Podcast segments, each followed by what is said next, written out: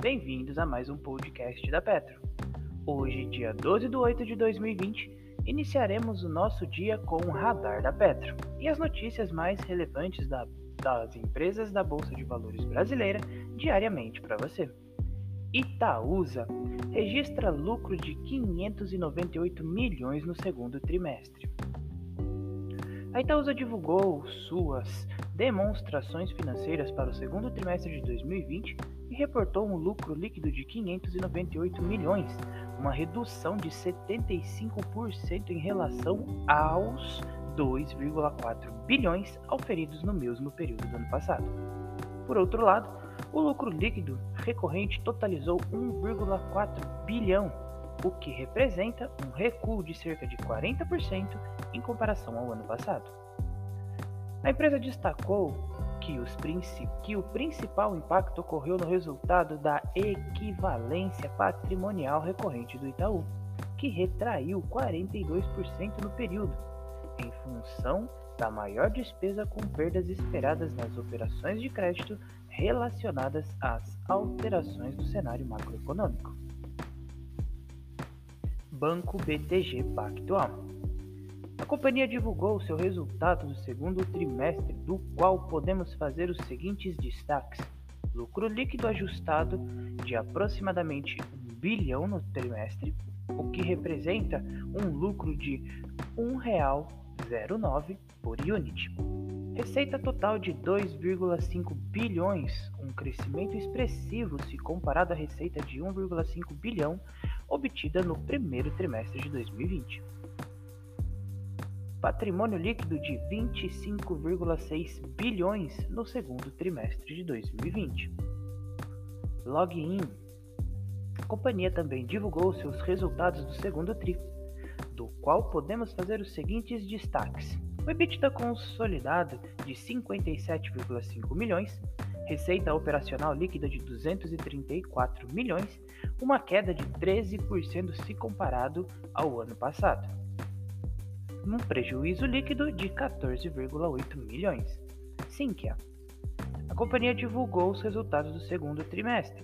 Uma receita líquida recorde de 49 milhões, um crescimento de 17,5% se comparado ao segundo trimestre de 2019. Um lucro bruto que totalizou 16 milhões, uma crescente de 35%, um EBITDA ajustado de 7,4 milhões, um aumento de 44% em relação ao segundo trimestre de 2019. Eternit, a companhia divulgou seu resultado do segundo trimestre. Receita líquida consolidada cresceu em 19%, a margem bruta foi de 20%, EBITDA ajustado de 7,5 milhões no segundo tri, revertendo déficit de 5,6 milhões no segundo tri de 2019 e uma captação de 46,6 milhões destinados aos projetos de investimentos da telha fotovoltaica e do programa de modernização de fibrocimento Santos Brasil. A companhia divulgou seus resultados do segundo trimestre. Uma receita líquida consolidada de 224 milhões, uma queda de 15%, um EBITDA de 42 milhões, uma redução de 28% e um prejuízo líquido de 9,4 milhões, com um lucro líquido de 6,3 milhões no segundo trimestre de 2019. BR Distribuidora. A companhia também divulgou seus resultados. Um lucro bruto do segundo tri totalizou 596 milhões, um recuo de 37% se comparado ao primeiro trimestre. O fluxo de caixa operacional totalizou 828 milhões no segundo trimestre, em razão da melhora do capital de giro, principalmente pela liberação de recursos empregados em estoques e contas a receber. Linux. A companhia informou ao mercado a celebração de acordo com a associação com a Estônia gera uma combinação de negócios. As empresas concordaram que a integração das atividades entre Stone e Linux serão implementadas por meio incor da incorporação da totalidade das ações de emissão de companhia pela Stone. mediante o pagamento do valor em dinheiro e em ações.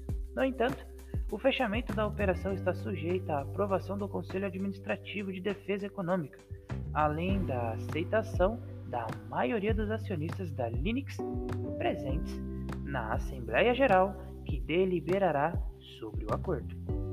EDP. A companhia comunicou ter solicitado ao Operador Nacional de Sistema Elétrica, a ONS, o termo de liberação para operação comercial do trecho final da EDP Transmissão, com 12 meses de antecipação diante do cronograma da Anael. Quero Quero. A companhia comunicou que sua posição do Bradesco Asset Management no contexto da sua, de sua atividade de administração de recursos de terceiros, atingiu cerca de 5,87% de suas ações ordinárias. Grupo de Moda Soma. A companhia informou que certas sociedades do grupo econômico JP Morgan Chase adquiriram participação de 5,06% das ações da companhia. BR Mal a companhia comunicou ter retomado as atividades dos shoppings que ainda estão fechados. Rio Paranapanema. A companhia informou a aprovação do pagamento de dividendos em um montante de aproximadamente 125 milhões de reais, equivale aproximadamente a R$ 1,32 por ação ordinária ou preferencial. O radar da Petro não constitui recomendação de compra nem de venda das empresas contempladas, apenas visa abordar as notícias mais recentes das empresas da Bolsa Brasileira.